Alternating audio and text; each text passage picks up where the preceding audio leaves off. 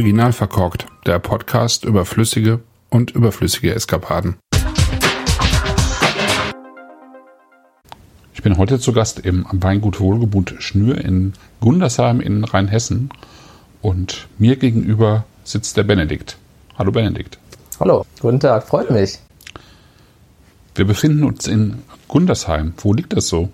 Gundersheim liegt, wie soll man sagen, an der A61 im südlichen Rheinhessen. Also wir sind noch Rheinhessen, aber na, halbe Stunde, dann sind wir auch schon in der Pfalz.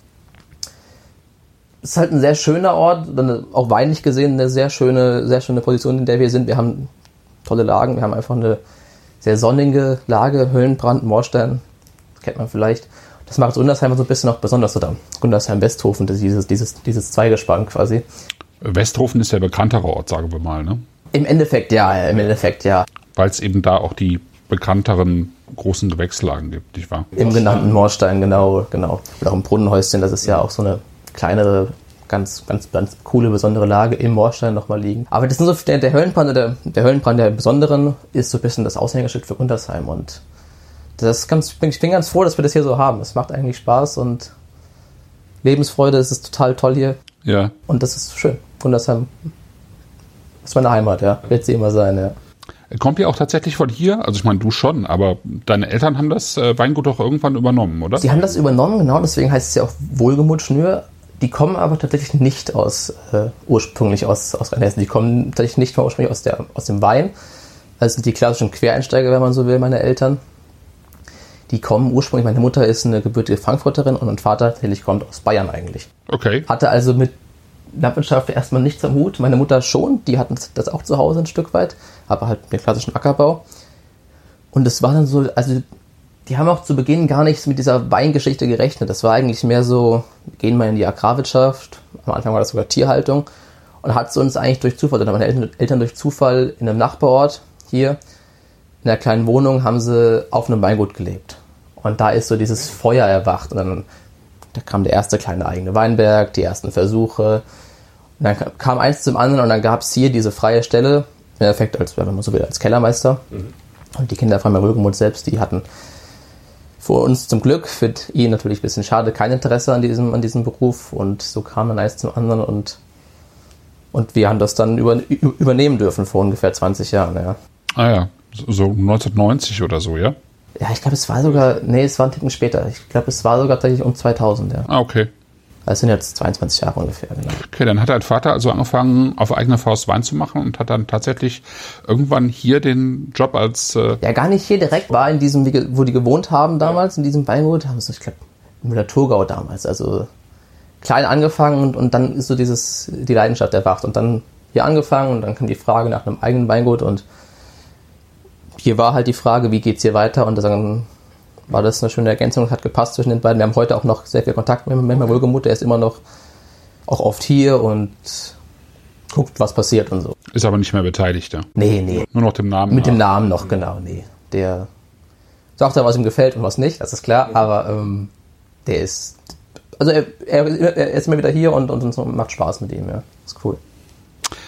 Benedikt, das äh, Weingut, euer Weingut zeichnet sich durch äh, mindestens zwei Besonderheiten aus, ähm, die man sonst eigentlich äh, selten findet. Also zum einen habt ihr überdurchschnittlich viele Piwis im Angebot, also pilzwiderstandsfähige Rebsorten und dann auch nochmal eine ganz besondere Rebsorte, nicht wahr? Ja, genau. Da kommen wir noch zu. Ähm, aber wie hat sich das mit diesen pilzwiderstandsfähigen Rebsorten entwickelt bei euch? Das war immer so diese Experimentierfreude, äh, einfach immer wieder was Neues zu machen.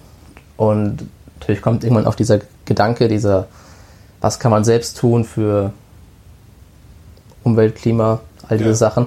Und da ist uns das ins Auge gesprungen. Und wie gesagt, PVs sind natürlich noch relativ unbekannt, das ist kein Geheimnis in der Weinwelt, aber sind eben doch auch schon so eine exotische, experimentierfreudige Mischung. Und das war, glaube ich, der Punkt, dass wir gesagt haben, ey, das ist total, total genial, weil wir können zum einen was tun, aber gewinnen auch einfach weinlich gewinnen auch so ein bisschen was an, an, an, an Erfahrung auch und machen was Neues. Und ich glaube, das war so der Gedanke dahinter.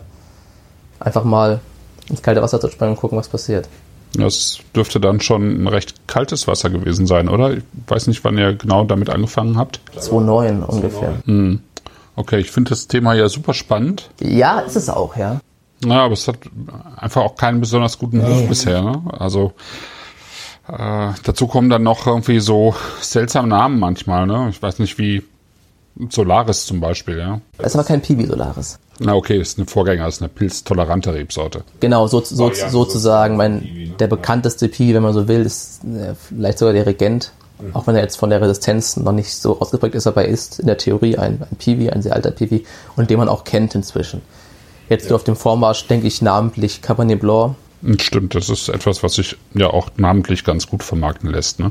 Genau, genau. Und dann gibt's Sauvignac zum Beispiel. Wobei der jetzt ganz neu ist. Ja. Der ist jetzt ja erst seit ich meine einem Jahr tatsächlich ähm, zugelassen. Also hat auch einen, diesen eigenen Namen bekommen. Sauvigny Gris ist auch sowas. Sauvigny Gris, jetzt ganz neu Calades Blanc, das ist so der erste Versuch, oder das ist der erste Versuch, so das erste, erste Teil, was, finde ich, ähm, auch dann dem Riesling so ein bisschen die Augenhöhe vielleicht bieten könnte irgendwann mal.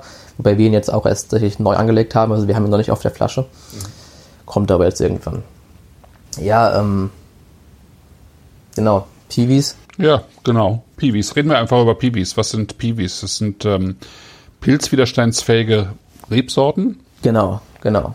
und die sind eben äh, pilzwiderstandsfähiger als andere Rebsorten im Weinberg, wenn man das so sagen Genau, kann. also widerstandsfähiger gegen, gegen die klassischen Pilzkrankheiten, sprich Oidium und, und, und Peronospora. Genau, also echter und falscher Mehltau. Genau, wobei es auch innerhalb der Piwis natürlich, die, die älteren Piwis, das ist ganz klar, die haben noch nicht diese ausgeprägte Resistenz. Die jüngeren, wie zum Beispiel der Sauvignac, von dem wir es eben hatten, der hat eine sehr, sehr gute Resistenz zum Beispiel. Deswegen gibt es da verschiedene Resistenzgruppen gegen den, den und den. Es gibt auch eine- also Sauvignac zum Beispiel hat auch eine Resistenzgruppe, äh, Calades Blanc, gegen, gegen Botrytis, also gegen die, gegen die Traubenfäule selbst quasi. Das ist halt ganz cool. Piwi an für sich ist ja, also es sind jetzt sind ja Neuzüchtungen, wo immer eine europäische Rebsorte nach Wunsch, was man halt erzielen will am Ende des Tages, mit einer amerikanischen Wildrebe gekreuzt wird. Genau, weil der Gedanke ist ja im Endeffekt, diese ganzen Pilzkrankheiten, die wir hier haben, kommen ja ursprünglich aus Amerika. Ja, und das ist, glaube ich, hier auch immer noch wenig bekannt. Also die meisten haben natürlich irgendwie davon gehört, dass die Reblaus aus den USA Die auch, gekommen ist. genau, ja. aber eben nicht unbedingt, dass ähm, noch ein paar andere Krankheiten, äh, also tatsächlich Pilzkrankheiten eben ähm, mit den ähm, Reben irgendwann aus Amerika zurück nach Europa gekommen sind, weil ähm, das einfach gar nicht so offensichtlich war, weil die amerikanischen äh, Wildreben eben gegen all diese Krankheiten weitgehend resistent sind. Genau, weil es einfach evolutiv schon eine gewisse Resistenz gab, ja. Ja, und wir haben uns dann mit mindestens drei von diesen Varianten Ja, wir haben alles mitgenommen, was ging, genau. ja, genau, und deswegen ist das, das ist das Coole. Es wird immer ein Resistenzpartner plus was auch immer im Endeffekt. Also was halt, muss, das ist ja das typische Züchten, das dauert lange, bis man ein Ergebnis hat, aber dann hat man irgendwann ein sehr cool funktionierendes Rebsorte bekommen, ja. Ja, die Franzosen haben ja dann im 19. Jahrhundert damit angefangen, äh, mit den ersten Piwis. Äh, das hat sich aber dann erstmal nicht so richtig durchgesetzt. Ja, ja, ich meine, es wurde ja auch schon 1985 und da gab es ja auch schon die ersten, die ersten PBs, jetzt mal abgesehen vom Regent und so. Aber das wurde nie und dann gab es auch lange Zeit einfach ein Problem mit der Zulassung. Die haben nie Zulassungen bekommen, hat dann immer nur Nummern und, und keine Namen und so. Aber jetzt inzwischen ist das Ganze auf dem Vormarsch. Ich meine, wir merken es auch, dass das jetzt einfach, dass auch das Denken, dieses ganze Nachhaltigkeitsdenken auch so ein bisschen verankert wird, auch, auch bei Leuten, die jetzt nicht so im Wein vertreten sind. Ja. Aber das ist ganz cool. Also, es kommt, ja. Es Ja. kommt, ja. Genau. Und bei uns heißen ja, deshalb, das, wir hatten es ja, wir hatten es ja eben gesagt, so ein bisschen, es gibt die Piwis und es gibt noch einen. Ähm, bei uns heißen die Piwis inzwischen auch Pioniere, weil wir das, also mein pilzwiderstandsfähige Rebsorten ist schon ein Zungenbrecher. Ist halt auch unsexy, ne? Genau, es ist einfach unsexy und Piwi ist okay, aber damit kann, kann man erstmal nichts anfangen. Das ist ein Wort, das keiner kennt. Und jetzt kam mir so, das ist unser neuer, neuer Slogan, Pioniere und Bewahrer. Pioniere sind eben, wie gesagt, diese Piwis. Und Bewahrer sind natürlich auch die Klassiker wie der Riesling, der Spätburgunder, die haben wir natürlich auch. Das sind auch, will ich gar nicht sagen, das sind auch to- tolle Rebsorten, das ist ganz klar. Es gibt aber noch einen Spezialisten und das ist der Malvasier. Und das ist dann der klassische Bewahrer. Das ist nämlich eigentlich eine sehr, sehr alte, eine historische Rebsorte. Und hat halt Rheinhessen technisch gesehen eine ganz interessante Story eigentlich, eine coole, eine coole äh, Geschichte. Weil angeblich, das heißt angeblich, es ist auch ähm, belegt, dass sich Luther, Martin Luther, hat sich zu Worms damals mit Malvasia gestärkt. Mhm. Mit diesem Malvasia, heißt eigentlich früher roter Malvasia. Das ist auch so ein bisschen das Traubenbild erklärt, das ist nämlich wie, wie beim Grauburgunder so ein bisschen fuchsig, so ein bisschen mhm. roséfarben. Und deswegen kam er damals drauf, Luther, okay, Worms ist ja gleich hier um die Ecke. Und dann ist der Malvasia uns äh, entgegengesprungen. Er ist wirklich unbekannt. Ich, ich glaube, es gibt nur noch drei Weingüter in Deutschland, die alle hier in Rheinhessen sind, okay. die ihn überhaupt noch anbauen, diesen frühen Roten Malvasia. In Österreich ist er dann deutlich stärker vertreten, so unter, unter einem anderen Namen. Da ist er Frühroter Veltliner oder so, glaube ich. Das ist quasi das Gleiche. Okay, okay. Ja, das wäre meine nächste Frage gewesen, weil Malvasia ist ja eigentlich eine Riesenfamilie. Und ähm, den gibt es ja auch als Rotwein zum Beispiel. Ja. Genau, ja. Also bei uns ist immer der Lutherwein quasi. Mhm. Und äh, die Österreicher, wie gesagt, die haben den noch verstärkt. Bei uns ist er fast ausgestorben. Mhm. Und äh, wo habt ihr den dann herbekommen? Ähm, von einem anderen Weingut oder? Ähm? Es gibt tatsächlich eine Rebschule an der, oh Gott, polnischen oder slowakischen Grenze, die den noch auch, auch ähm, vermehrt. Es gibt aber auch hier in Deutschland eine private äh, äh Züchterin oder Vermehrerin, Rebschule. Ähm, da haben wir auch schon geholt, ja. Aber dadurch, dass wir, der wird, das wird, wir haben den ja doch relativ verstärkt im Betrieb, brauchen wir dann ja, wenn wir neu anlegen, doch immer ein paar größere, größere Rebmengen auch und dann wie dieser Rebschule, das hat eigentlich mal super funktioniert. Es gibt ja äh, hier in Rheinhessen auch eine ähm, Rebschule vom Ulrich Martin, die ähm, sich eben darauf spezialisiert, also zumindest einiges an, an äh, alten Rebsorten, historischen Rebsorten wieder kultiviert. Und dann gibt es eben auch äh, ein paar, paar Winzer wie den Stefan Sander, der eben solche Rebsorten auch äh, anbaut. Grünfränkisch zum Beispiel, glaube ich. Es gibt so ein paar, die auch wirklich ganz vermehrt oder auch sehr stark diese historischen Sachen anbauen. Ja, das gibt es auch, stimmt. Ja, und es ist eben der Malvasia. Scheurebe habt ihr dann auch, ja? Scheurebe haben wir auch. Chardonnay, die sind auch noch da. Aber der, der Fokus bei uns liegt einfach auf, auf, der, auf den Pionieren, auf den Piwis. Mhm. Ähm, nun sagt man ja im Allgemeinen, dass Piwis vor allen Dingen eben im biologischen Anbau verwendet werden, aber ähm, ihr selber arbeitet nicht wirklich biologisch zertifiziert, oder? Biologisch arbeiten tun wir schon, wir sind aber nicht biozertifiziert, wir sind, wir sind zertifiziert. Ja. Ähm, das Label nennt sich Fair Choice. Es ist eben so ein Nachhaltigkeitslabel oder DINE. Das ist das, ja. das, ist das Institut dafür. Da geht es natürlich auch irgendwo um, um, um, um, die, um, wie man halt wirtschaftet, also mhm. was, was, was spritzig, wie, wie arbeitet im Weinberg. Aber es geht halt auch drum, es geht auch um dieses Soziale. Mhm, okay, äh, wie bei Fair and Green auch. Im Endeffekt genau. Es ist ähnlich wie Fair and Green. Okay, so eine ganze Bandbreite an Nachhaltigkeitsaspekten, aber eben im Endeffekt kein biologisch zertifizierter Weinbau. Nee, nee ist es nicht. Wobei wir auch, also in diesem, in diesem Label sind natürlich auch viele Biobetriebe mit drin, das ist, das ist klar. Aber wir selbst haben uns bisher nicht so zum Bio durchringen können. Ja. Mal gucken, was die, was, die, was die Zukunft so bringt. Ja. Okay. Wobei es ja eigentlich auf der Hand liegt, wenn ihr so arbeitet. Es liegt auf der Hand, ja. Bisher war es immer so ein, so, so ein schwieriges Thema. Macht man Bio oder macht man nicht Bio? Zum einen sparen wir uns bei den Pibis diese, diesen, diesen größeren Aufwand im Pflanzenschutz, also die Mehrfahrten und die ja, einfach Pflanzenschutzmittel. Und dann macht man aber doch Bio und wir haben ja doch auch die konventionellen Rebsorten und dann muss man halt doch in so schwierigen Jahren wie dieses Jahr ja auch, wo es sehr feucht ist, da musst du halt wirklich am laufenden Band auch fahren, ja. Äh, wenn die phosphorische Säure zugelassen wäre im Biolandbau wie früher, dann äh, wäre das. Dann wäre das tatsächlich eine Sache, ja. Dann könnte man da dann eigentlich sofort, ja. Ja, mein Bio, Bio ist, ist gut, Bio ist top, Bio hat seine Berechtigung. Bei uns war es immer so die Frage, Du hast auch bei einem Biobetrieb tatsächlich gelernt, oder? Ich hab, du warst ja bei Wagner Stempel, ich oder? Ich habe Wagner Stempel gelernt, genau, von Daniel Wagner. Da habe ich das natürlich voll mitbekommen, ja. Also wie äh, gesagt, ich, mit allen Höhen und Tiefen, die das hat. das ist ja äh, ja auch einfach ein Mehraufwand, ne? Ja, gerade gerade im Weinberg einfach. Ähm, klar, du hast in schwierigen Jahren, in Top-Jahren wie, wie, im letzten Jahr, ist es natürlich ein Traum. Hm. Aber mein Gott, keiner, keiner kann das Wetter kontrollieren. Nö. Hast halt auch mal so Jahre wie dieses oder 16 zum Beispiel. Das waren ja auch so Jahre, wo wir gekämpft haben. Also alle auch, auch wir. Hm. Sogar mein, was heißt sogar, die Piwis werden ja auch gespritzt an für sich. Mhm. Man, also man, man, man könnte sie nicht spritzen. Das würde funktionieren. Hat aber den Nachteil, also im Jahr mit diesem würde es wahrscheinlich auch nicht 100% funktionieren, aber es würde funktionieren an für sich. hat aber den, das Problem, dass, dass sich die Pilze selbst irgendwann, die fangen dann auch an zu, zu mutieren im Endeffekt. Und dann ist die Resistenz halt oder die Widerstandsfähigkeit, die geht flöten. Na, ist ein bisschen so wie mit dem äh, Coronavirus und den Varianten und dem Nachimpfen. Im Prinzip ist es eigentlich sehr stark vergleichbar. Stimmt, die, die, hatte ich, die, die hatte ich noch gar nicht. Und deswegen machen wir so in guten Jahren zwei, zwei Spritzungen und, und in schlechten Jahren halt dann drei zum Beispiel. Ich meine, drei Spritzungen oder ganz schlechten Jahren 16 mussten wir viermal spritzen. Hm. Zumindest bei den älteren Piwis, sowas wie Olnita zum Beispiel.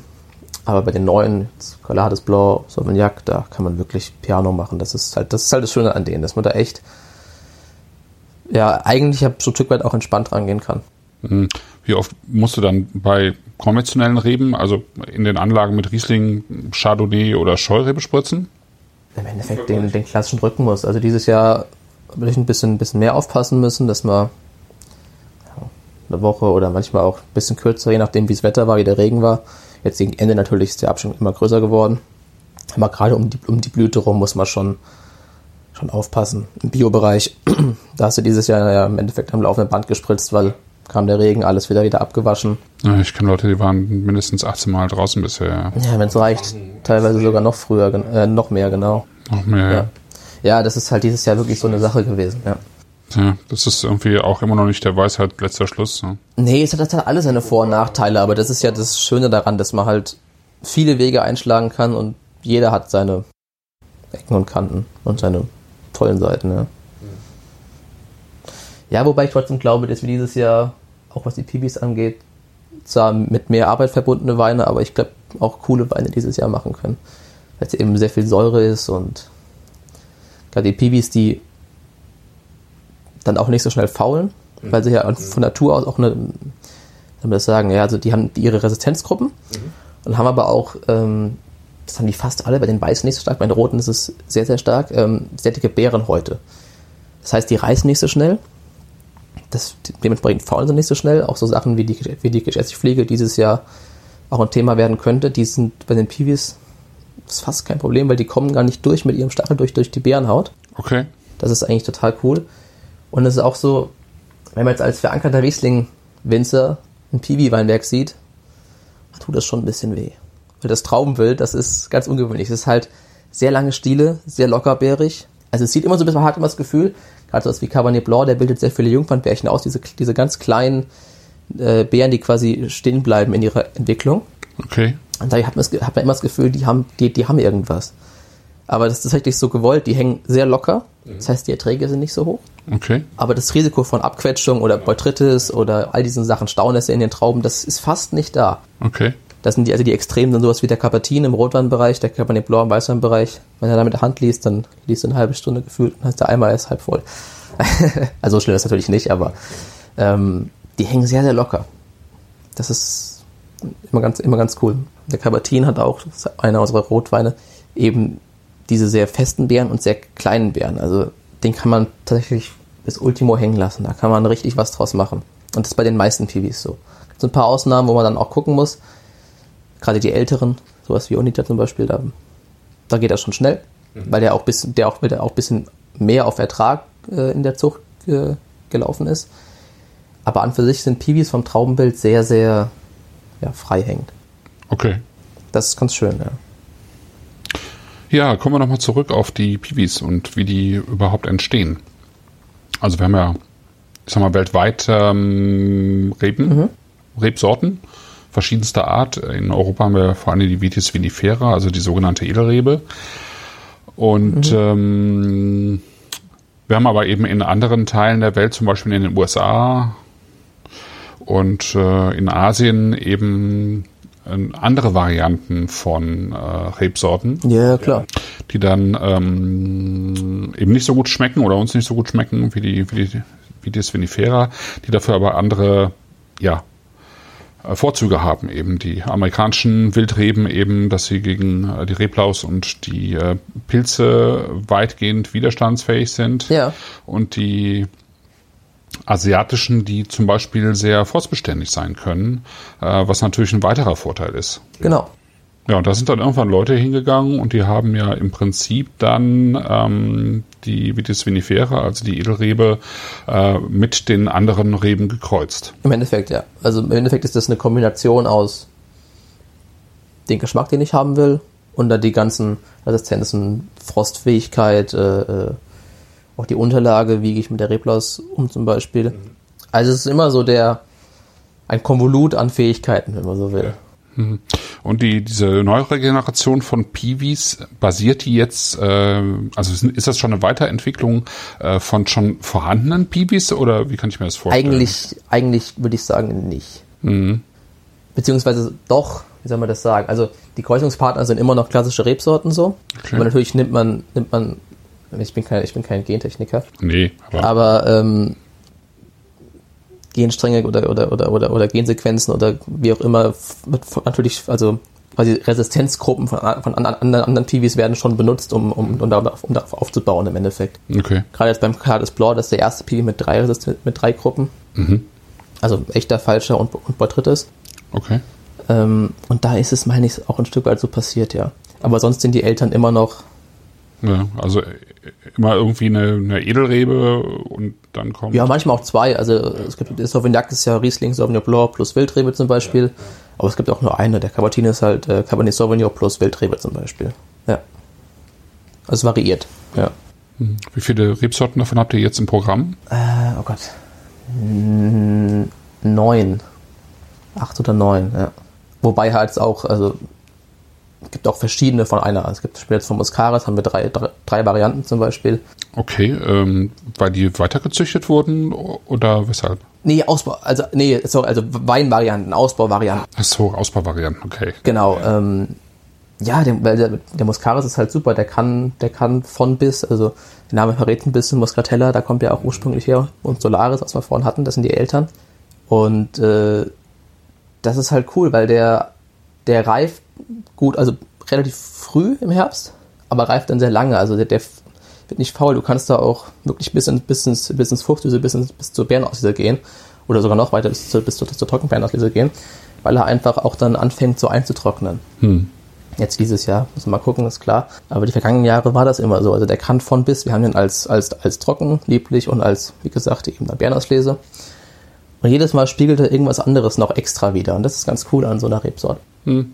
Das äh, mit diesen Muskatsorten ist ja auch wieder ein bisschen in Mode gekommen, die nicht nur eben lieblich oder ja, Trockenbeeren oder so auszubauen, sondern äh, wirklich auch wieder trocken auszubauen. Ne? Ja, ja, auch bei Scheu, ist ja im Endeffekt gleichbar, genau. Ja. ja, das kommt, das stimmt, ja. Naja.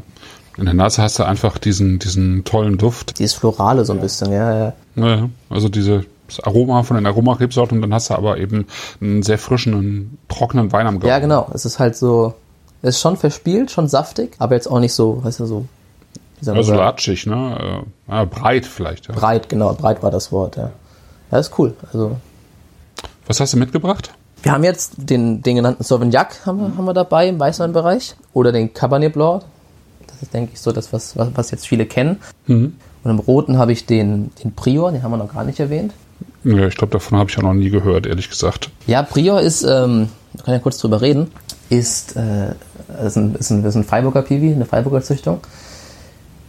Die Eltern sind Spätburgunder und wie gesagt eben irgendein so ein Resistenzpartner. Mhm. Und das, das merkt man auch. Also er ist schon, äh, er hat so dieses kirschige, Schattenmorelle, Brombeere, leicht pfeffriges Grundgerüst. Äh, Grund, äh, und äh, ist bei uns jetzt im Betrieb eigentlich so ein bisschen gedacht als das Rotwein-Einsteiger, oder Ein- Einsteiger ist falsch, als das etwas trinkfreudigere Rotweinchen, wenn man so will. Mhm. Das heißt, er hat schon, er lag schon im Holz und so, das ist, ist alles klar, aber ähm, das ist nicht so ein, nicht so ein schwerer, viel Alkohol, Mhm. hohe Tannine oder so. Also Ist das ähm, so eine Tendenz bei den Piwis? die Tendenz, es geht dahin, die sind auch alle sehr, wir werden es gleich sehen, sind alles sehr, sehr farbintensiv.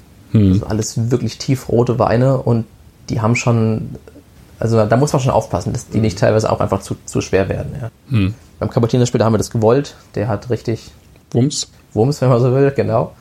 Ähm, Es gibt viele Cabernet-Varianten, ne? also Elternteile ähm, vom Cabernet. ja, genau, ich meine, da gibt es so einen, so einen kleinen, kleinen Lügner, den Cabernet Cantor, den haben wir auch im Betrieb. Aber der hat nichts mit dem Cabernet zu tun. Ach so. Das ist tatsächlich so ein kleiner, ich verstehe auch nicht genau, wieso das so ist, aber da ist eigentlich kein Cabernet mit drin. Es ist, ja, es ist ganz kompliziert, aber da ist tatsächlich kein Cabernet mit drin. Aber ähm, sonst gibt es natürlich ein paar, ja, ist ganz klar. Ja, wenn, wenn du willst. Ja. Ja? Ja, gerne. Fangen wir mal mit Sauvignac an. Okay. Jetzt haben wir ständig, ständig da, davon gesprochen.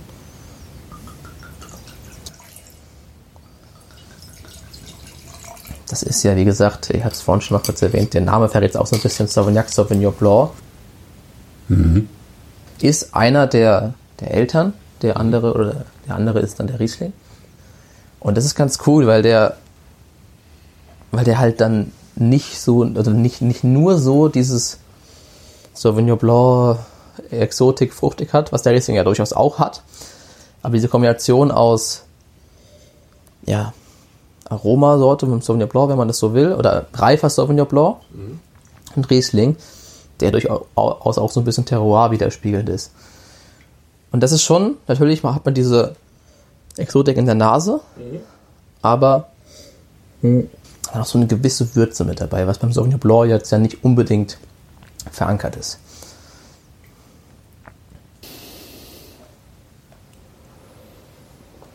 Ja, man hat tatsächlich diese, diese leicht exotischen Noten drin. Genau, so ein bisschen, äh, ja, Maracuja vielleicht so ein bisschen so, wenn man, also Vielleicht sogar ein bisschen. ja. Kern, an diesem Maracuja-Kern so ein bisschen, Ja, das finde ich hat er einfach, ja. ja. Aber er ist dann trotzdem auch irgendwo, ja, soll ich sagen, ja, so, doch, doch, schon so ein bisschen kräuterig auch. Mhm. Mhm. Und das ist gerade, hat auch so ein bisschen, bisschen so, also es, es ist auch deutsches Kernobst sozusagen Mhm. mit drin, ne? Ja. Ja. Genau, ja. Dann finde ich ihn am Gaumen recht weich. Ist er ja. Ne? Ist, das- ist das typisch oder ist das jetzt der letzte Jahrgang? Ähm, Ist auch schon ein bisschen merken, schon letztes Jahr war ja alles, wurde alles sehr schnell reif auch. ja.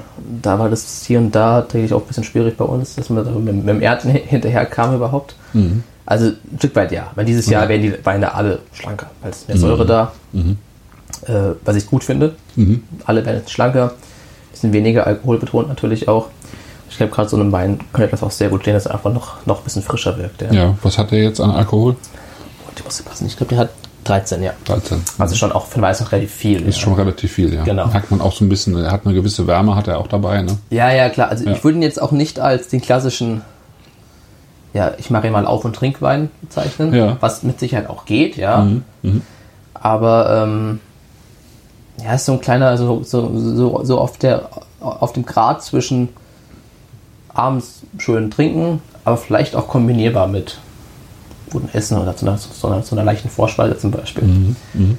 Da würde sowas mit Sicherheit ganz, ganz gut funktionieren, weil er eben auch schon, schon ein bisschen, bisschen, bisschen, bisschen Körper hatte. Ein Ja. bisschen mehr Körper Ja. Das erinnert mich so ein bisschen an italienische Weine aus dem Veneto oder so. Ja. Gemachte. Die haben auch schon Okay. das, also es, ich finde, es hat so ein bisschen was Mediter- Mediterranes schon fast. Also der Wein jetzt. Mhm. Ne? Stimmt, ja. Ja, also durch diesen Körper, durch die etwas weichere Säure. Ähm, ja, Ja, stimmt, ja. Da habe ich gar nicht so, so drüber nachgedacht, aber ja. Ja, ist richtig. Ja, ist bei uns, also es ist- jetzt ist ja auch unser, unser erster Versuch Sauvignac. Wir hatten den ja vorher, okay, das ist tatsächlich auch der erste Jahrgang, ja? Genau, ist für Ja. uns auch der erste, also was heißt der erste? Also wir haben ihn sch- schon länger, Ja. aber er- es gab vor Jahre vorher immer ja, einfach noch zu wenig, Ja. dass wir daraus hätten einen Wein machen können, deswegen ist er immer im Cuvée gelandet. Okay. Und jetzt haben wir ihn natürlich mal gewagt, den so auszubauen, wie er ist, ja. Mhm. Es ist schon cool. Also, wenn man im Herbst Sauvignac keltert, das merkst du, merkst du sofort. Das ist total verrückt, weil die, die, die Trauben oder der, der Most nachher, das normale Mostbild ist schon, das ist ja schon so ein bisschen trüb und äh, so ein bisschen dunkler Farbe. Und das ist richtig, richtig hellgrün. Und Okay. es riecht dann auch im Kelter. Es riecht total Ja. grünlich, so frisches Gras und, Ja. und das ist fast, also fast egal, der kann auch richtig reif sein und es ist immer noch Okay. richtig grün. Und Ja. das ist echt verrückt gewesen. Ja, das, das wir das erste Mal gemacht haben vor zwei oder drei Jahren. Das war verrückt. Er wurde gepresst und ich hatte vorher hatten wir vorher haben wir Streu gekeltert und dann kam das da und das war einfach. Wobei die Scheu ja auch eigentlich noch ihre grünen Noten behält, wenn die, wenn die richtig reif ist, oder? Genau, und das, ja, ja, das, aber das, deswegen war das so, es war schon Ja. grün, aber dann kam noch mal, Noch kam, mehr. kam Welten Okay. drauf. Noch Okay. Das, war- es Okay. war wirklich der Wahnsinn. Also es, Okay. das war, das habe ich, hab ich noch nie gesehen. Das war nicht zu vergleichen. Das war echt der Wahnsinn. Also vielleicht mit einem Nee, keine Ahnung. Das war echt, echt, echt cool. Wenn sich das ja jetzt wieder zurückhält, ne? Das ist ja jetzt nicht dominant, finde ich. Nee, ne? ist es nicht. Also das war das Witzige. Nach, nach der Gärung direkt aus dem Fass gezogen, war das Ja. der Wahnsinn. Okay. Das war total, das war richtig, es war grün, es war, es war, es war grasig, kräutrig, es war auch, es war sehr würzig. Ja. Hat sich aber so ein bisschen gelegt, was, was ich ein bisschen schade finde. aber mein Gott. Ja, vielleicht wird es dann jetzt tatsächlich mit diesem eigentlich schwierigeren Jahrgang, aber auf jeden Fall kühleren Jahrgang. Genau, das ist auch so ein bisschen meine Hoffnung auch. dieses Mhm. Ich meine, wir lernen ja auch noch, es war für uns das erste ja. Mal, diesen Wein zu machen. Aber mir gefällt da, also die Rebsorte selbst gefällt mir eigentlich sehr gut, Mhm. weil sie schon viel kann. Also würde ich, würde ich jetzt behaupten, so mit aus dem, was wir bisher gemacht haben, erfahren haben, ja. die kann was. Und das ist auch, glaube ich, ein Piwi, den ich in der Zukunft durchaus auch auf einem höheren Level sehen würde irgendwann mal. Mhm. Mhm. Das wäre so einer, ja. Ja, Wie viel, äh, über wie viel Hektar und wie viele Flaschen reden wir bei euch? Insgesamt? Mhm. Oh, ich weiß es gar nicht. Aber Hektar? Also Hektar, wir, wir, wir machen ja alles über die Flasche, reiner Flaschenweinvermarkter. Ja. Wir, wir vermarkten so um die 18, 19 Hektar über die Flasche. Ja. Oder 20 Hektar. Ist ja schon recht viel.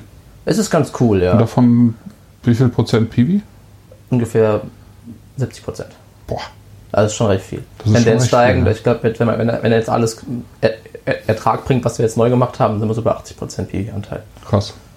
Ja, es ist schon, also wir gucken auch, dass wir jedes Jahr, oder was heißt wir gucken, es ist ja unser, unser, unser Wunsch und Ziel, ähm, ein paar von den Klassikern einfach irgendwann bei uns aus dem, aus dem, aus dem Sortiment zu nehmen. Wir haben ja eh ein sehr breites Sortiment durch die vielen PVs Mhm.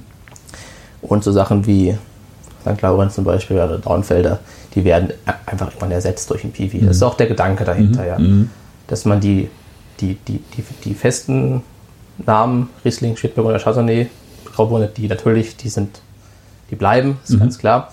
Aber das so, so andere Sachen, die, wir haben schon auch keinen Weißburgunder, haben wir nicht, so Sauvignon Blanc, ist, der, ist, der, der ist ersetzt im Endeffekt. Mhm. Ähm, St. Laurent ist ersetzt, Silvaner wird auch ersetzt bei uns so durch, durch ein PV. Okay. Oder beziehungsweise durch den Malvasia auch ein Stück weit, die sind ähnlich von der, von der Aromatik her. Mhm. Da ist dann diese, diese Würze einfach, diese. Genau, also die aus Malvasia- dieser Silvaner Veltliner Familie kommt. Ja, ja. drin, ne? Der ist irgendwie so ein Mix zwischen Grauburgunder und Silvaner, wenn ich ihn jetzt so, so, so beschreiben wollen würde. Okay. Ja. Von der Aromatik her. Vom Traumbild, das ist ein reiner Grauburgunder. Okay. Weil halt, wie gesagt, Ja, weil er halt diese rötliche Färbung Genau, genau. hat. Ja. Ja. Und das ist 80 Prozent haben wir.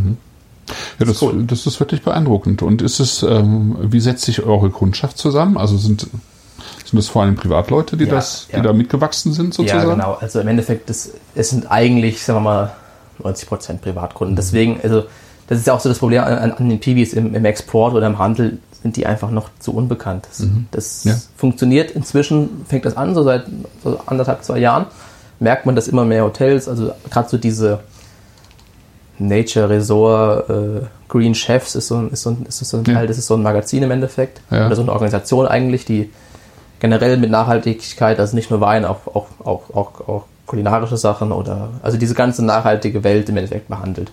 Und so Sachen gibt es immer mehr. Und da merkt man jetzt auch, dass die ersten Händler anfangen ähm, ja, zu fragen, was, was sind PVs überhaupt, was, was ist das, was kann ich damit, damit machen als, als Händler. Ja. Aber aktuell ist schon noch so, dass wir das meiste äh, direkt an, an, an Privatkunden verkaufen. Aber mal gucken, ich habe ein gutes Gefühl dabei, dass es jetzt immer, Ja, das ist. immer das, populärer werden könnte. ja, ja, ich glaube das auch. Ähm, wenn man mit anderen Winzern spricht, äh, so einigen anderen Winzern spricht, dann sind die eigentlich auch der Meinung, dass es, äh, dass es eigentlich zumindest für den Gutsweinbereich, auch für ihre Weingüter im Zweifelsfall auch die Weine der Zukunft sind. Ja, es kann funktionieren, ja. Also gerade auch im, eben wiederum auch im Bio-Weinbau. Ähm, So ist es, ja. Ja. ja. mal gucken, was die Zukunft bringt. Also ich bin positiv gestimmt, sagen wir es mal so. sollen wir noch ja. was probieren? Ja, ich würde ich würd sagen, wir machen nochmal noch mal den Cabernet Blanc. Das ist jetzt so ein bisschen, das ist jetzt was ganz anderes. Von der Grundaromatik natürlich nicht. Cabernet Blanc ist auch irgendwo in die Richtung Sauvignon Blanc orientiert, Ja. aber mehr so an diesem ja, grünen, grünlicheren Sauvignon. Und das merkt man auch ein bisschen, merkt man es. Der hat bei uns schon so eine kleine Reise durchlebt. Früher hatten wir den Cabernet Blanc als wirklich sehr reduktiven, sehr grünen, aber haben wir auch damit im Herbst mit, äh, mit Trockeneis gearbeitet und, und all diesen Sachen. Mhm. Aber das ist bei diesem Wein täglich, also zumindest war das unsere Meinung, fast schon zu heftig. Und äh, jetzt, ich äh, verrate mal noch- noch nichts. Mhm. Also es ist jetzt, es ist jetzt kein, ähm, das ist kein Trinkwein. Also äh, doch ist es schon, Also kein, jeder Wein ist, kein Schoppenwein oder wie auch immer. Das also sowieso kein nicht. Solist, meinst du? Vielleicht? genau. Ja. Also man riecht es, ne? Das ist natürlich jetzt äh, sehr stark durch, durch Holz geprägt. Der liegt bei uns im, im Barrique, am, amerikanische Eiche. Man merkt so ein bisschen dieses leicht vanillige. Ja. Das kommt vom Holz. Und was aber das, und das ist das Besondere am Cabernet Blanc, wer jetzt an eine grüne Paprika denkt und dann da rein riecht, das hat er halt ganz, ganz stark. Und die Trauben auch schon. Die Trauben schmecken auch schon nach Paprika. Genau, das sind diese Pyrazine, ja, die beide ausbilden. Grüne Paprika wie auch diese Sauvignon, Genau. Cabernet auch, Ja. Rebsorten. Mhm. Man hat sogar ein bisschen was von Kokos tatsächlich, diese amerikanischen Ja, genau. Kokosnoten Kokos, in der. Mhm. bisschen, so ein bisschen, ähm, ja, ich finde immer auch so ein bisschen frisches Heu. Tatsächlich. Ja, das ist also cool. Der hatte auch jetzt äh, Meisterstandzeit gemacht im Herbst. Und dann mit dem Holz und so, das also. Das ist jetzt so ein, so ein, so ein, so ein cooler Wein zum, weiß ich nicht, schwereren Essen zum Beispiel oder so, wenn Ja. man Weißwein wählen möchte, ja. Ich finde es finde es sehr schön integriert, muss ich sagen. Ja. Weil was du gerade bei amerikanischer Eiche ähm, schnell auch hast, sind so sehr Es riecht ja nur noch nach, nach, nach entweder das oder da, da kommen so, so starke Ananasnoten mit rein, zum Beispiel, ja. Ja, Ähm, stimmt. die dann so eine, so eine nochmal so eine eigene Säure irgendwie auch mit, mit in den Wein bringen. Ähm, so, eine, so eine Schärfe vielleicht auch mit in den Wein bringen. Hast du jetzt hier gar nicht. Ähm, Ja, das ist gerade, wenn man, wenn man halt jung, also Erstbelegung nimmt, amerikanische Eiche, da hat man das schon. Das ist hier nicht passiert, das sind ältere Fässer gewesen. ältere Fässer, ne? Mhm. Äh, Zweit, nee, doch Zweit- und Drittbelegung, aber weniger Zweit. Und dann haben wir halt geguckt, wie das am Ende schön, schöne, schöne Harmonie gibt. Und daraus ist dann dieser, dieser Wein entstanden. Ja, und früher war er halt, da war es so ein sehr grünes, Und das habt ihr dann auch im Edelstahl gemacht früher. Das war, das war im Stahl, ja, das war, das war komplett trocken. Da war kein Restzucker dabei. Das war, es war auch cool. Es war schon, es war schon sehr exot, also nicht, es war sehr ungewöhnlich. Das war so ein Teil, da hast du reingerochen. Entweder hast du das, fandst du das mega geil, oder du hast, oder du hast dir damit echt, echt, echt schwer getan. Ja. Und uns war es dann irgendwann auch einfach zu, zu viel. Das war too much, ja. Aber so ist er jetzt eigentlich. Also ich mag ihn eigentlich sehr gerne, weil er mit dem Holz, ich bin eh jemand, der Holz sehr, sehr gerne mag. Okay. Und deswegen schiebt mir sowas natürlich voll in die Karten, ja. Mal gucken. Wenn du von euch redest, ähm, wer, wer ist beteiligt? Ähm, also wer. Im Endeffekt jeder. Also natürlich im Schwerpunkt die Produktion macht mein Vater oder ich. Jetzt äh, mal gucken, jetzt wie es im Studium läuft und so. Aber wir beide im Schwerpunkt. Aber jeder gibt, also wenn wenn es um Wein geht, dann werden Proben gezogen und dann jeder im Betrieb probiert mit und, und, und entscheidet und überlegt. Hier noch ein Gramm, da noch ein Gramm weniger, vielleicht ein bisschen mehr Säure, ein bisschen weniger oder ah, mal gucken, ob man noch was küvettieren kann, wenn es um die Cuvées geht oder so Sachen. Also eigentlich jeder. Du hast noch einen Bruder, der auch in die gleich, äh, gleiche Richtung geht und der macht Weinmarketing eher, oder? Genau, ich habe noch ein, also zwei, jüngere Brüder, der, Ja. der eine macht gerade Abitur und der möchte dann auch, äh, so wie ich erstmal die, die, die Lehre machen zum Winzer und möchte dann aber dieses, dieses Marketing-Studium machen, genau. Okay. Ja. Und du machst in Geisenheim jetzt eine Winzer Klassische Önologie. Önologie-Ausbildung nochmal. Mhm. Ja. ja, das mal gucken, das wird cool, denke ich. Ein bisschen was mitnehmen, was man was Das was heißt, das geht jetzt los bald. Oktober. Jetzt mit dem, Oktober. genau, mit dem Also ersten Jahr. Herbst jetzt mal gucken, ob ich ihn komplett mitbekommen kann, aber ich denke schon. Und dann geht's nach Geisenheim. Ja, cool. Ja, ich bin mal gespannt, also was noch so kommt in der Zukunft. Klappt das gut mit euch? Also äh, verständigt ihr euch auf die, ähm, ihr habt ja wahrscheinlich verschiedene ähm, Ideen über den Wein auch manchmal, ne? Mein Vater und ich jetzt. Zum Beispiel. Ja. Ähm, also es klappt super. Das Coole ist halt, dass, dass, dass er eigentlich jeden Scheiß mitmacht, wenn man, so, wenn man das so sagen kann. Äh, also ich, ich muss immer gucken, dass ich mich selbst ein bisschen, bisschen immer bremse, weil man halt dann natürlich gleich, jetzt ist man noch experimentierfreudig und macht alles Mögliche, aber eigentlich passt ganz gut. Er, er, er, macht, er macht immer so die, so das Fundament und ich mache und, und ich kann dann oben drauf, drauf werkeln und tun, was ich will. Also ich habe jetzt letztes Jahr schon die ersten Experimentweine gemacht und dieses Jahr gibt es viele Experimente, die wir, die wir über, über den Herbst machen wollen, also Spezialgeschichten. Also Piwi. Willst du schon äh, was verraten? Ja, können wir machen, natürlich. Äh, also Blanc de Noir, Piwi, mal Mhm. ausprobieren. Es gibt einen Piwi Port bei uns. Mhm. Also, das heißt Port, also ein Piwi Rot Likörwein, Port Ja. darf man ja gar nicht sagen. Ähm, Aufgesputteter Wein, ja, wie auch immer. wir, genau, wir wissen, wovon wir sprechen. Ähm, Cavatin im, im Whiskyfass. Okay. Also Wein im Whiskyfass mal ausprobieren. Also es gibt so ein paar. Und dann mal äh, Sekt dieses Jahr aus äh, eben diesem benannten Calades Blanc wollen wir mal ausprobieren. Mhm. Und all so Sachen. Also mal gucken, was das sagt. Du bist halt immer der, das heißt, du bist fast immer der Erste, der es halt macht, weil es, keiner hat vorher irgendwie mal einen PV-Port gemacht oder so.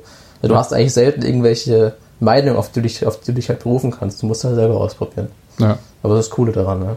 Insofern wäre auch die Frage äh, nach Vorbildern, die kämen sozusagen aus dem klassischen konventionellen Bereich eher für dich, ne? Ja, also was trinkst du zum Beispiel gerne, ne? Also du sagst ja schon, du, du arbeitest gerne mit Holz, also wirst du es Ja. auch gerne trinken eben. Ja. Genau. Also ich bin so der, ich finde Holz cool, ich finde Spontangärung cool, ich finde dieses, dieses wild-würzige ziemlich cool, was man auch gerade so bei den, bei den großen Rieslingen hat dann teilweise. Mhm. Ähm, und das ist so ein bisschen meine Richtung. Mein Vater ist mehr so der Fruchttyp, was auch nicht schlecht ist.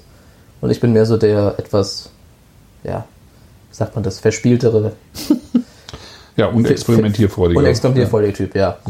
Ja, mal gucken. Das kann jetzt schief gehen, das kann gut gehen, aber deswegen macht man das ja. Bin mal gespannt. Ja, aber ich meine, die Basis bleibt ja dann sozusagen. Basis ne? ist klar. Also und das, ist das, was, was, das was eben auch das- ja, verkauft ja. wird und äh, Genau. klar ist, dass es verkauft wird sozusagen. Ja. Ja, ja, das sowieso, aber hier und da macht man halt mal was und dann, Mhm. wenn das cool ist, macht man es wieder und wenn nicht, halt nicht. Das ist so ein bisschen meine Mentalität.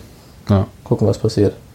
Das ist das Schöne hier, dass ich halt auch die Freiheit bekomme, einfach, einfach, einfach zu machen und zu sagen, wir machen jetzt mal den Kram und dann, wenn es nichts geworden ist, dann muss man halt gucken, was man halt macht. Aber dann, dann, dann ist es halt so, ja. Mhm. Und das ist schon toll, dass mein Vater mir da so einfach die, die Freiheit gibt, das, das, das zu machen, ja. Ja. ist cool. So 18, 20 Hektar, das ist ja schon recht viel dann auch. Ne? Ähm, Ja, so, aber jetzt fairerweise sagen muss, also von dieser Fläche, also wir bewirtschaften nicht alles selbst. okay. Da ist ja auch ein Teil in Bewirtschafter Hand, das ist für unsere Fläche, aber es wird von, von, von, Kollegen im Ort Mhm. mitbewirtschaftet. Auch nach unseren, also natürlich auch nach Fair Choice und also Nach euren Vorgaben im, im Betriebskonzept? Mhm. genau. Mhm. Ähm, aber wir machen nur knapp äh, 10 Hektar selbst. Also bewirtschaften wir selbst. Ah, okay. Und das sind halt dann so die, die Piwis im Schwerpunkt, ja. Aha. Oder das Brunnenhäusen, wir haben noch ein bisschen was, wir haben noch Riesling im Brunnenhäusen tatsächlich auch noch. Mhm. Und das sind so die Sachen, wo man halt dann auch die, die Specials draus macht irgendwann. Und das ist dann, dass wir das machen wir selbst, genau. Ja. Und wie funktioniert das Marketing dafür? Also habt ihr, ähm, äh, ist das Mund-zu-Mund-Propaganda äh, im Wesentlichen oder macht ihr wirklich auch aktiv Marketing Ja, mittlerweile damit? War es, war es lange Zeit, Mhm. aber jetzt inzwischen, so seit zwei, drei Jahren, jetzt, wir haben jetzt auch sehr neu, seit einem halben Jahr ähm, jemand Neues im Team, der sich, der sich darum, darum kümmert im Schwerpunkt. Und äh, inzwischen ist es wirklich auch also das klassische Marketing mit, mit, mit allem drum und dran, was man halt dann so machen kann. Ich meine, klar, die Veranstaltungen, die jetzt schön wären, die sind natürlich flach gefallen in den letzten zwei Jahren. Mhm. Aber das kommt alles wieder. Und dann mal gucken, wo, wie weit man die PBs treiben kann eigentlich. Ja. Wie sie auf dem Markt auch angenommen werden. Ich meine, die, die Riesling-Trinker, die bleiben natürlich erstmal beim Riesling. Ja. Ja, aber trotzdem muss es ja jemand überzeugen, wenn, wenn, wenn es so gut bei euch läuft. Ne? Ja, es funktioniert ja auch. Also es ist jetzt kein Konzept, was, was irgendwie mittellos ist, weil es in die Zeit passt. Also will ich sagen, es, Mhm. diese, diese, dieses, dieses Denken ja. passt einfach in Ja. die Zeit. Und deswegen habe ich schon das Gefühl, dass das auch im großen Stil irgendwann funktionieren kann. Mhm. Es gibt ja auch immer mehr Kollegen, die jetzt auch größer anfangen, ähm, PVs zu machen. Mhm. Ja. Sollen wir noch was probieren? Ja. Können wir zum Roten jetzt überswitchen? Ja. Das ist jetzt der benannte Prio.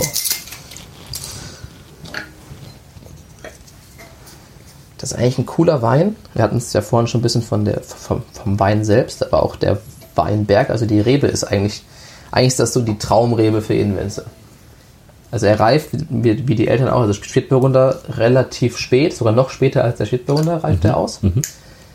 Aber ein Prior, der, also den irgendwie faul zu bekommen oder so, ist wirklich eine, also das ist eine, das ist eine, das ist eine Herausforderung. Okay. Oder auch vom Wachstum. Dieser Wein, also dieser Weinberg, der das Heften macht Spaß, das Ausbrechen macht Spaß, der, die Beeren, also das ist auch total witzig, die, eine, eine, eine reife Priorbeere, die kannst du kannst abmachen, lässt du auf den, auf den Tisch fallen und die dort wie, wie, wie, wie ein Ball wieder hoch. Okay. Das ist ganz verrückt, So, ja. so eine Spannung drin. Ja, genau. Krass. Aber halt trotzdem elastisch, also die, Ja. die reißen nicht. Ja, ja, ja. Und äh, ja, also es ist, es ist von, der, von der Bearbeitung her ist das eigentlich der Traum. Wenn sowas dann noch im, dann noch im Gerade steht, dass man auch noch im Unterstockbereich mechanisch fahren kann, dann ist das ein ganz großes Kino, wenn man so will. Und Der lag jetzt im großen Holz. Mhm. Farblich richtig purpur, ne? So Genau. Purpurviolett. Ja. Sehr leuchtend, also. Ja. Ist krass, wie, wie stark der leuchtet. Ist jetzt nicht tiefschwarz, es hat, Nee. ist, ist dunkler als ein typischer Spätburgunder, Ja. aber ähm, so eine gewisse, Tra ja doch, wie sagt man, Glanz Ja. vielleicht. Ja.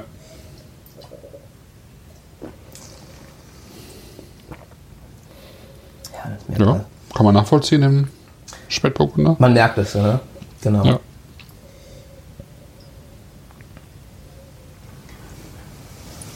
Das ist bei uns so ein bisschen der. Es gibt noch, einen, wie soll man das sagen, ja, einen weißen Bruder eigentlich dazu. Also das, das ist so ein Duo, das ist bei uns der Johanniter.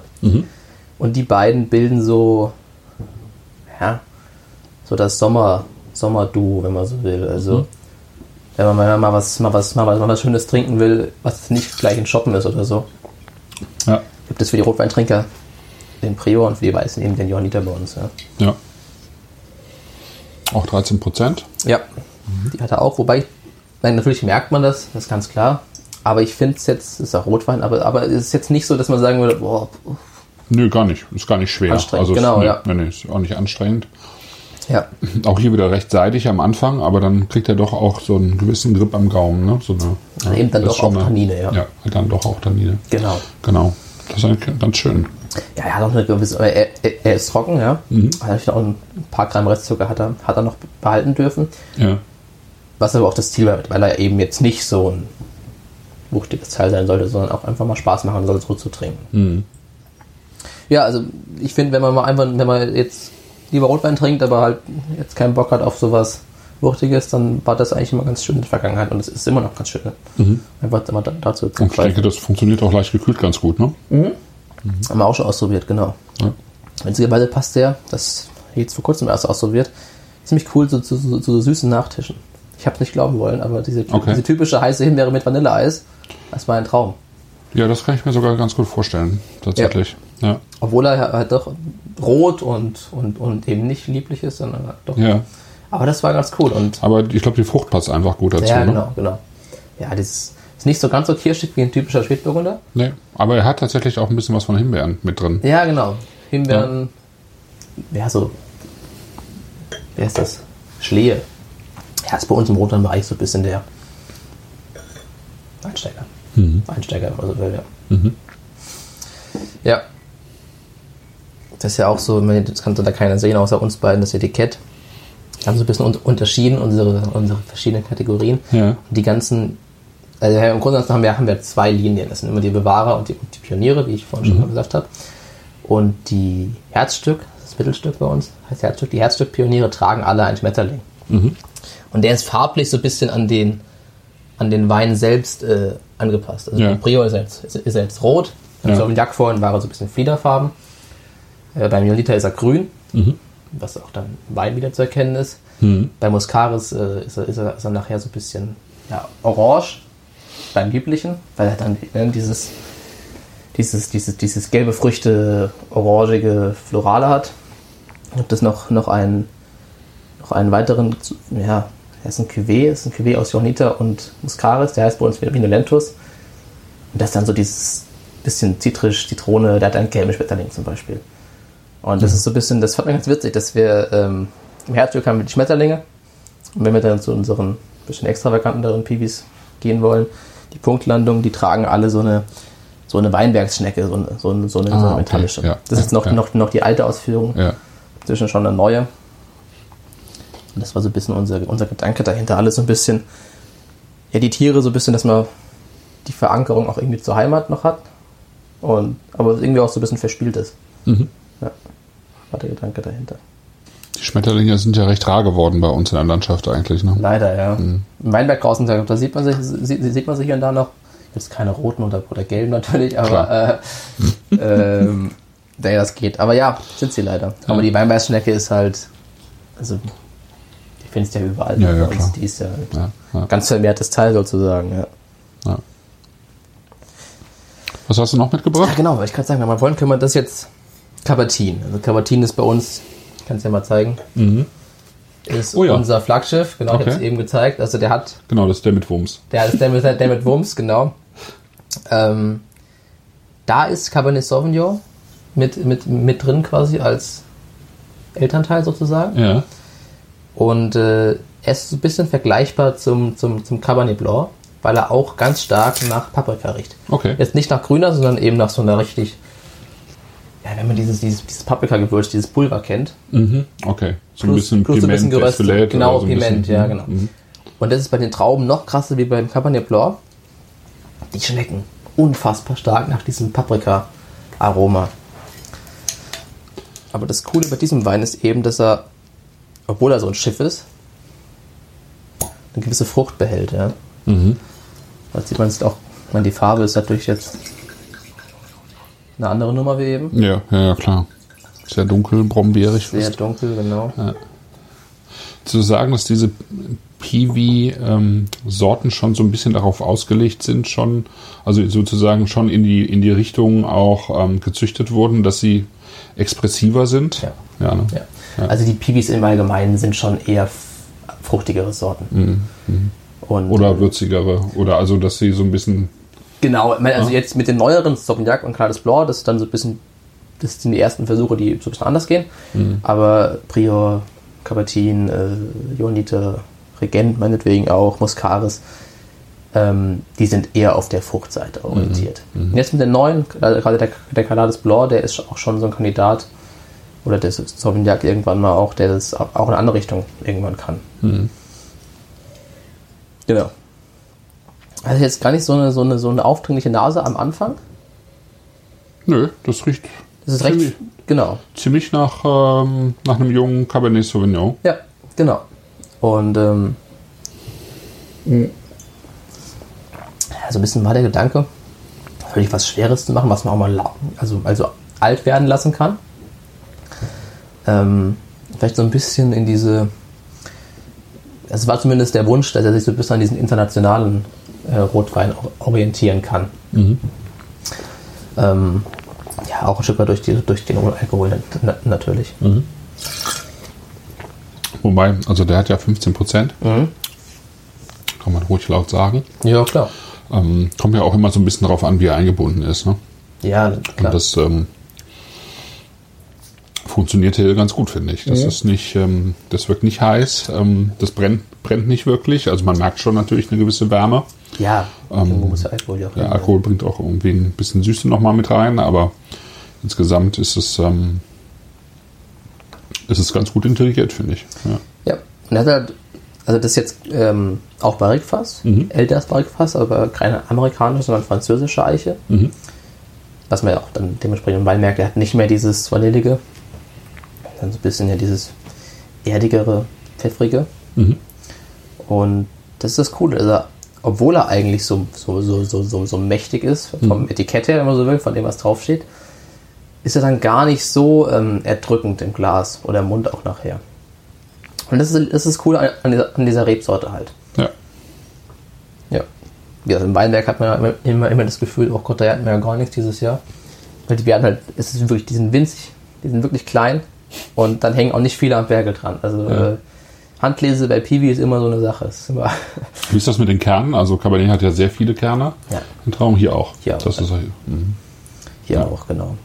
Ja, also es ist auch so eine Sache, wenn man, wenn man Cabertin keltert, Mhm. also nach, nach der Maischegärung keltert, ähm, das geht teilweise wirklich schwierig, weil er halt auch durchaus viel Tannine haben kann, gerade wenn er, wenn er lange ausreift am Stock, dass er sich teilweise sogar durch die, durch die Saftkanäle durchdrückt. Das ist immer so eine Cabertin Keltern ist so ein bisschen wie Silvaner. Silvaner ist zwar wegen anderen Gründen schwierig, aber Mhm. Cabertin ist auch so, muss man schon sehr darauf achten, wie man, wie stark man presst, wie, wie, wie lange man dann auch drauf drückt. Das ist bei dem nicht ganz so einfach. Zumal du sagst, dass die äh, ja eben auch recht dicke Traubenhäute haben. Ne? Das Genau. auch dazu. Genau, ich meine, das in dem Fall geht es, weil der, der ja schon quasi gegoren hat mit, mit, mit den, den Schalen, dann sind die so ein bisschen weicher und, und, und, und durchfermentiert. Ja. Ähm, aber ja, klar. Wenn man nicht aufpasst, dann, dann drückt das ganz schnell durch und hast du alles unten liegen in der Saftpfanne. ist uns allen auch schon passiert. Okay, Das gehört dazu. Aber man lernt aus seinen Fehlern. definitiv. Das ist eine, echt eine ganz, ähm, ganz witzige Mischung irgendwie. Ähm, auch hier wieder am Anfang recht seidig, weich fast. Und dann kommt aber das Tannin immer stärker hinten raus. Und dann Ganz hast du auch wirklich einen, ja, genau, so einen leicht trockenen Mund. Ja. Aber auch nicht übertrieben, finde ich, finde ich gut. Also ist ja auch noch, ähm, ist ja noch sehr jung. Der ist noch sehr jung. Ja, Ja. Also darf er ja auch gerne haben, ne? So, also ja. ja. als Typ. Also das finde ich, mein, der ist, der, ist- der ist schön. Ich finde, den- der macht Spaß, auch jetzt zu trinken. Das ist schon Ja. was, schon was Cooleres, was, was vielschichtigeres. Aber sowas kann man auch echt gut ähm, noch im Keller vergessen, so nach dem Motto. Mhm. Also wir haben noch ein paar alte Flaschen von, ich glaube, das erste Mal war 2009, als wir den gemacht haben. Mhm. Das war auch, genau, das war auch einer, einer der ersten Ja. Rebsorten, die, also Piwi-Rebsorten, die wir hier gemacht haben. Und das ist schon cool. Ja, also das- das, ist auch, das reift auch wirklich. Genau, ja? das entwickelt sich. Also Ja. Das muss man ja auch mit diesen Rebsorten erstmal ähm, ausprobieren. Ja, ich, genau, ne? genau. Also, Und äh, da gucken, wie es bei den neuen wird. Ja. Aber Cavatin haben wir gemerkt. Ähm, Prior im Prinzip auch. Jetzt, so wie wir ihn ausbauen, ist natürlich jetzt nicht, geht auch. Mhm. Aber den würde ich jetzt keine 20 Jahre liegen lassen. nö, dafür ist er nicht gemacht. ne? Genau, dafür ist er einfach nicht gemacht. Aber die Rebsorte selbst würde es, würde es auch können. Mhm. Aber das ja. lohnt sich mit Sicherheit auch zu experimentieren, ne? das So mal ist es, irgendwie es. wegzulegen in kleinen Wir- Chargen. Genau, das machen wir. äh, Jedes Jahr Mhm. wandern bei uns eine gewisse Menge Piwis von jeder, von jeder Sorte ähm, einfach zum Lagern in die, Mhm. in die Schatzkammer. Naja. Und dann gibt es immer so, so, so, so Vertikalproben und dann kann man gucken, der Stil, der Stil, was, was altert besser, was, was schlechter. Also die, die Klassik, die klassische Reifeentwicklung quasi beobachten. Ne? Ja. Cabertin ist top, Cabernet Cantor eignet sich auch sehr gut dafür. Wobei der, ähm, der hat nicht so eine ausgeprägte Tanninstruktur wie der, wie der, wie der Cabertin. Cabernet Cantor war die Sorte, die zwar Cabernet heißt, aber Ja, nicht genau. vom Cabernet kommt. Genau, ne? die war das, ja, genau. Weißt du, was da die Elternreben sind? Ah, das sind fünf, das sind fünf oder sechs Ah, okay. unbekannte Rebsorten. Da Okay. ist äh, Syrah mit drin. Mhm. Oh Gott. Also die, ich, also die, ich habe die vorher auch noch nie gehört. Das sind Okay. ähm, unbekannte. Also bis, bis auf den Syrah kennt man, kennt man nicht. Das sind ganz komische Namen. Kumpadint oder so heißt, glaube ich, einer. Also ich kann es vorher auch nicht, ja. Es gibt auch welche, wo so Sachen wie Maréchal äh, Foch drin sind oder so, so französische Ja, ja. Kiwis teilweise, ne? die da ähm, ja, Genau. nochmal Verwendung finden. Mhm. Also beim Cabernet Cantor ist, ich glaube, ich glaube fünf Stück waren es, fünf Okay. Eltern plus Okay. ähm, Resistenzpartner natürlich, ja. Ja. ja. wobei Cabernet Cantor, also ich finde es auch eine coole Rebsorte. Unser ja, Port ist auch Cabernet Cantor, weil dafür Ja. ist er total genial. Man ja auch lange hängen lassen kann, das sind, das sind große Beeren.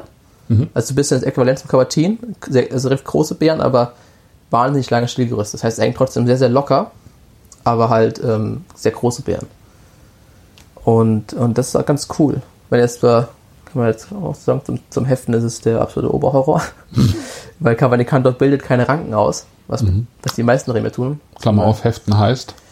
Ähm, Heften heißt, die Rebe wächst ja natürlicher Form nicht in dieser Hecke, wie wir sie quasi erziehen, oder wie, wie der Winzer sie erzieht, sondern die wächst ja eigentlich, das ist ja eine, eine Schlingpflanze, eine Ranken, die wächst ja, wie sie gerade kann. Es würde eigentlich am Baum wachsen, sozusagen. sozusagen, genau.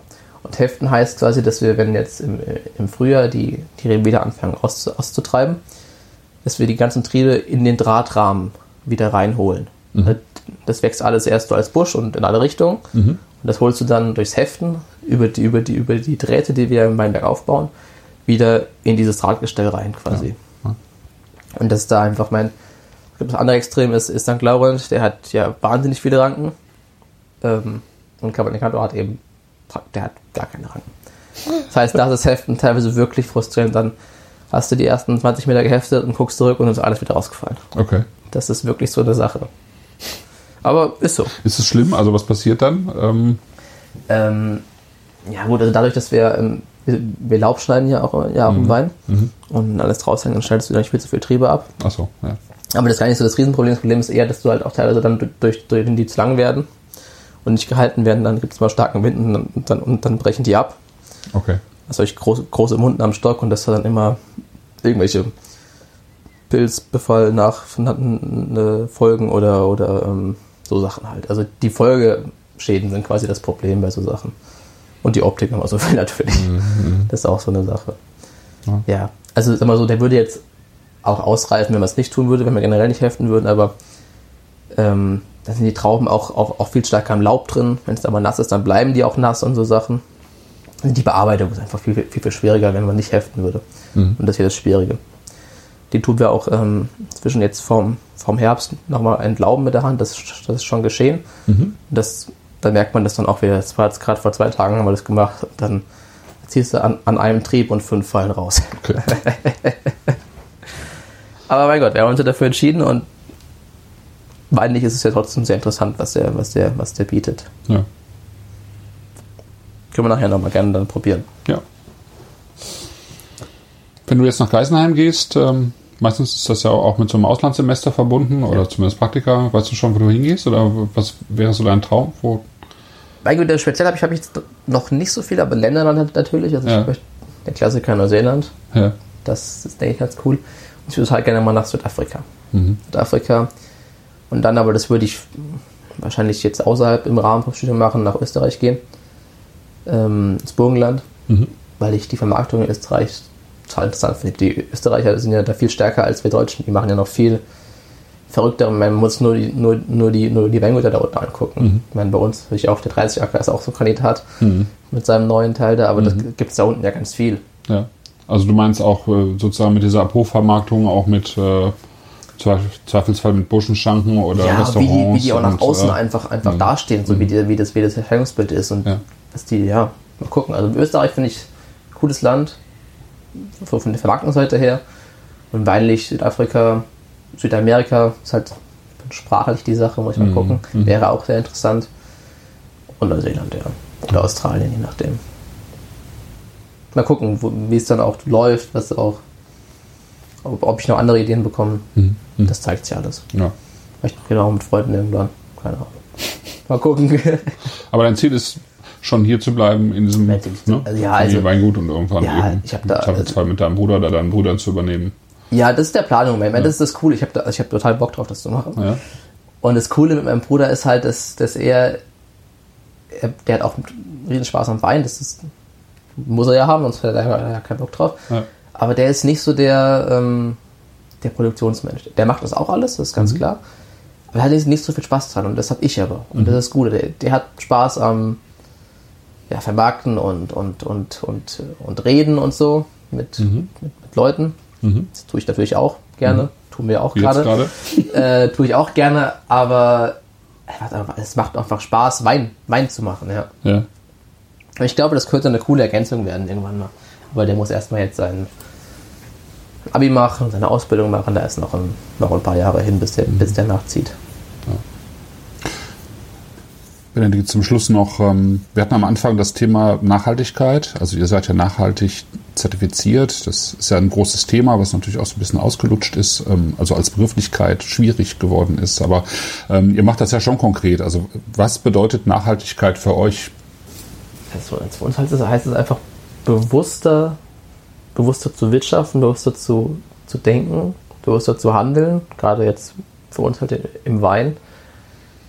Einfach so ein bisschen drüber nachzudenken, wenn ich was tue, wie kann ich es noch tun?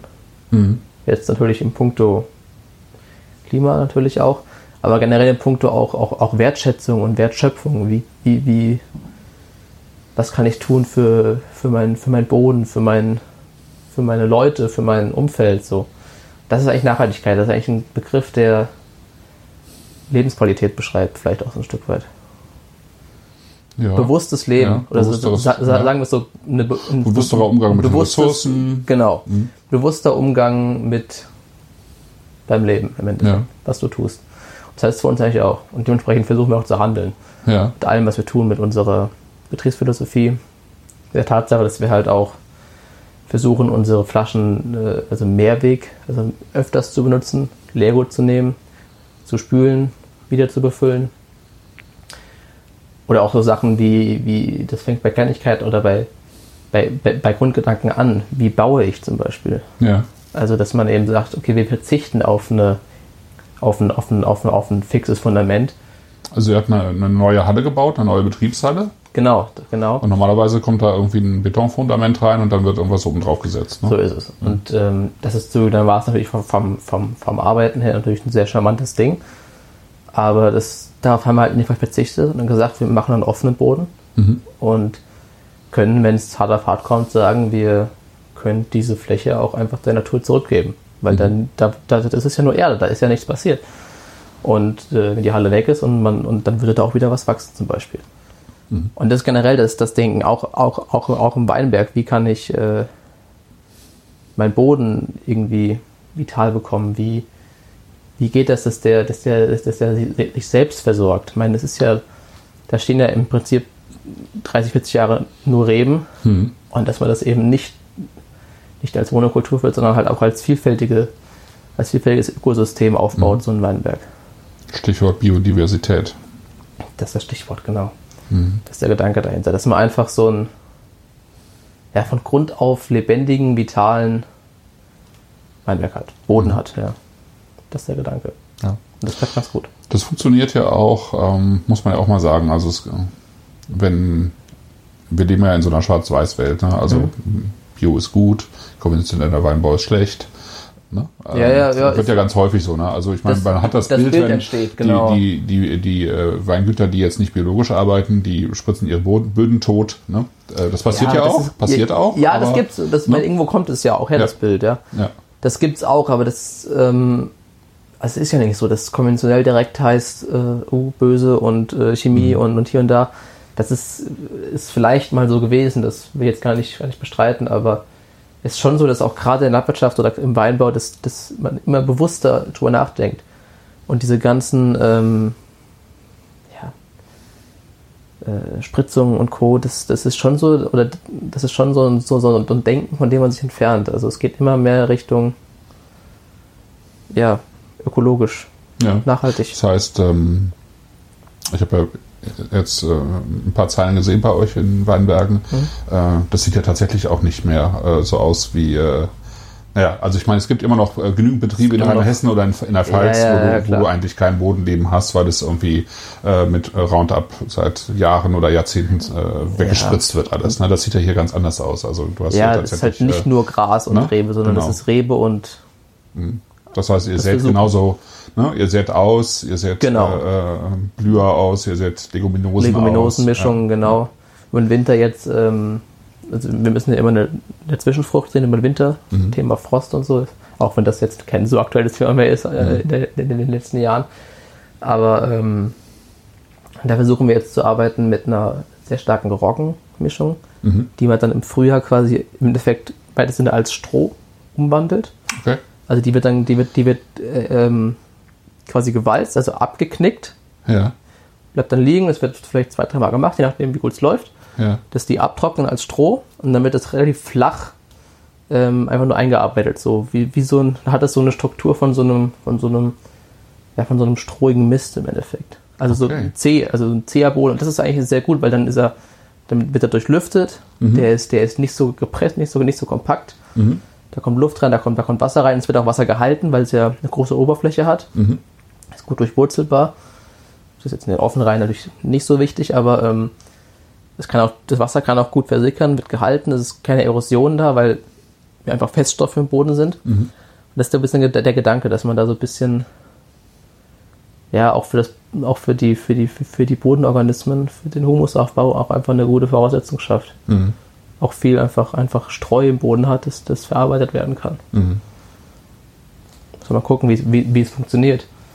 Aber aktuell läuft das. Hast du da auch Vorbilder? Also kennst du jemanden, der das auch so macht mit Roggen im Weinberg oder ist das auch ein Experiment? Nee, das, das, das, das, gibt- das gibt's vermehrt. Ich meine, also Mhm. mit diesem Roggenprojekt selbst, das ist, glaube ich, ursprünglich mal ein Geisenheimer Neustadtprojekt gewesen. Also das kam von der Hochschule ursprünglich oder von der Uni. Ähm, aber ich meine, es gibt ja viele Betriebe, auch, auch große Betriebe, die, die mit Stroh direkt arbeiten, was ja von der Grundidee her Ja, das ja. gleiche ist, genau. Ja. Und äh, wir, wir haben halt, das, das mit dem Roggen ist halt die Idee, dass man quasi auch, dass man gar nicht von irgendwo anders was holen muss, sondern dass man das immer im Weinberg selbst macht, Mhm, quasi, genau. Aber ja, eine Strohabdeckung ist auch das ist eine gute Sache und das, das gibt es ja schon vermehrt, da gibt es schon ein paar Vorbilder, ja. Ja. Ja, mein, dann wie gesagt, Thema Humusaufbau. Humus wird, ist, ist für viele was zu essen. ähm, Hummus. Humus, genau. Äh, für uns ist das was, was, was ganz Besonderes. Das ist äh, nämlich ein Nährboden und nicht nur ein Nährboden, der Nährstoffe bereitstellt, sondern auch ein Nährboden, der sehr, sehr kompetent CO2 binden kann. Mhm. Und äh, wir haben es inzwischen geschafft, auch tatsächlich über diesen, über diesen Humusaufbau äh, als CO2-neutral zu gelten. Das heißt, alles, was wir Okay, weil ihr so viel, also weil die so viel CO2 aus der Atmosphäre nehmen. Genau, also im Endeffekt, wie das auch jede, jede grüne Pflanze tut, Mhm. tut es der Humus gleich. Ja. Und äh, Und er ist natürlich extrem lebendig, ne? Also Genau, Humus, es ist- eine es ist Handvoll einfach ein Humus lebendiges ist halt Ding, ja. unglaublich lebendig Ja. an kleinen Tieren, an, an Mikroben, ja, ne? an Pilzgeflechten auch. ja, ja, ja, es ist einfach ein, ein ja, vitales, vitales. Boden, Bodenschicht, eine, eine vitale Bodenschicht. Ja. Ja, das ist so eine Sache. Also wir hatten da erst andere, andere Ansätze überlegt mit, mit Wald, Wald, Wald kaufen oder so Sachen. Mhm. Aber es ist halt, es ist halt wieder das gleiche wie mit dem, wie mit dem Roggen. Es ist immer schöner, wenn man das einfach aus eigener Kraft schafft. Mhm. Mhm. Und das ist der Gedanke und das klappt auch im Moment ganz gut. Ja, Und was du ansprachst, also ihr äh, nehmt tatsächlich auch Flaschen zurück. Ihr habt ja sehr, sehr viel eben privat, ihr, fahrt auch Wein aus Mhm. Ja, und dann genau. nehmt ihr tatsächlich die leeren Flaschen wieder mit, ja. wenn die Kunden überhalten und ähm, Genau. nehmt ihr auch Pfand für die Flaschen oder Nee, nee. Also, äh, Also ihr, ihr liefert die aus und nehmt, nehmt die leeren Flaschen wieder mit, äh, genau, sauber bei, der, bei, der, bei der nächsten Tour ein Vierteljahr später oder so, dann ja, im Modell wieder mit, genau. genau. Was dann, wenn, wenn man jetzt den normalen, die normalen Selbstlebeetiketten gibt, nicht, nicht gehen würde wahrscheinlich, weil man, Ja, weil also die das- viel, viel stärker haften. Ne? Ihr, dann nehmt, das- ihr das- nehmt Nassleim. Ne? Genau, das Zurücknehmen würde bei Selbstgeben natürlich geht immer, aber das, das Spülen geht halt nicht mehr. Mhm. Weil also Nassleim, das kennt jeder mit dem Prittstift, wenn er das Wasser stellt, dann geht es irgendwann, irgendwann wieder ab. Ja. Ja, genau. Und so ist es halt auch bei uns. Und äh, das Schöne ist halt, dass wir nicht nur spülen können, sondern wir haben halt auch deutlich weniger ja, Müll, weil Selbstklebetiketten haben, haben ja nicht ein Trägermaterial, die müssen ja irgendwo draufkleben. Bei uns ist es ja einfach nur ein Stück Papier im, im weitesten Sinne. Das heißt, dieses, dieses, dieses, dieses Trägermaterial haben wir einfach nicht. Was wieder so ein Punkt für uns war, okay, macht eigentlich Sinn, von der Denke her, warum machen wir das nicht so? Mhm. ist doch kein Geheimnis, Selbstklebeetiketten haben haben auch ihren Nachteil. Ähm, wenn die Flasche mal kalt ist und dann warm bekommt und außen anläuft, dann wie bei einer Wasserflasche oder beim Bier auch, dann Dann fallen die ab. Und so. ja, fallen die ja. ab, aber du kannst sie halt verschieben, so, Ja, klar. ja. Die, wenn es wieder trocknet, dann sind die auch wieder fest, das ist kein Problem. Aber gut, ich meine, ist immer die Frage, wo man seine Priorität setzt. Mhm. Und für uns war es eigentlich wichtiger zu sagen, wir können spülen und wir können auch äh, auf diesen Müll verzichten. Mhm. Das war so der Wunsch dahinter. Und es klappt, ja. Viele kleine Räder, die ineinander greifen. Ja, genau, es sind so viele Kleinigkeiten, die eigentlich dann zu so einem großen Ergebnis führen. Mhm. Man macht, man macht so, wie man kann, so halt, wir versuchen an, an, an, an allen Stellschrauben was zu drehen. Mhm. Und der Effekt ist, ist okay. Mhm. Ist gut, ja. Mhm. Gucken. cool. Ja, Ganz herzlichen Dank für das Gespräch. es hat mich gefreut. Es hat mir sehr viel Spaß gemacht. Ja, mir auch. Das freut mich. Vielen Dank. Sehr schön. Jederzeit wieder.